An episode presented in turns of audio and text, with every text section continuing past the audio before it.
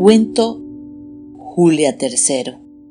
Autor Jorge Rolando Acevedo. Voz Jenny Aldazora. Aquel día de fugaz invierno, Clamunda So, dueña inequívoca de un colérico genio, mandó: Vaya lo de Fernández Ordóñez y me trae un kilo de maíz para las gallinas un trozo fresco de queso chaqueño y media docena de huevos.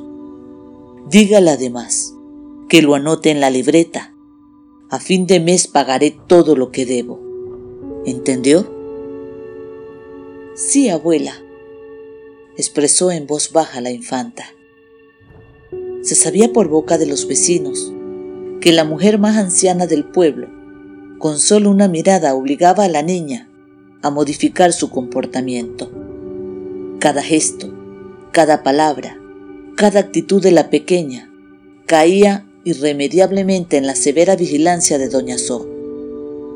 Si apenas Julia concurría a la escuela, si apenas barría el silencioso e inmenso patio, a lo sumo tenía la dicha de contemplar, en el mejor de los casos, el nacimiento de cada día y la llegada del ocaso ni siquiera tenía amigos para jugar a la pilladita, a la escondida y al arroz con leche.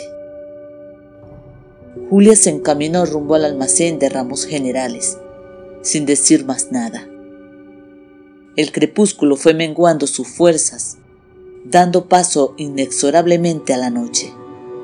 La abuela, furiosa como un huracán, entraba y salía de la casa haciendo rechinar los pocos dientes que le quedaban en la boca. A eso de la medianoche, la chiquilla, oculta entre la penumbra y el despelo, entró a la oscura y solitaria casa pensando lo siguiente. La abuela estará dormida profundamente. Ya es muy tarde. Está todo oscuro. Muy despacio entreabrió la delgada y transparente puerta y dejó el mandado en el suelo, cuando repentinamente Toma, chinita malcriada. Toma. ¿Estas son horas de llegar? Son las doce de la noche, chinita de porquería. No, abuela, no. Como un rayo en la tormenta, un azote, un certero y veloz chicotazo, flageló la humanidad de la pupila hasta que la piel se abrió en mil pedazos, haciendo que la carne toque el feroz trenzado.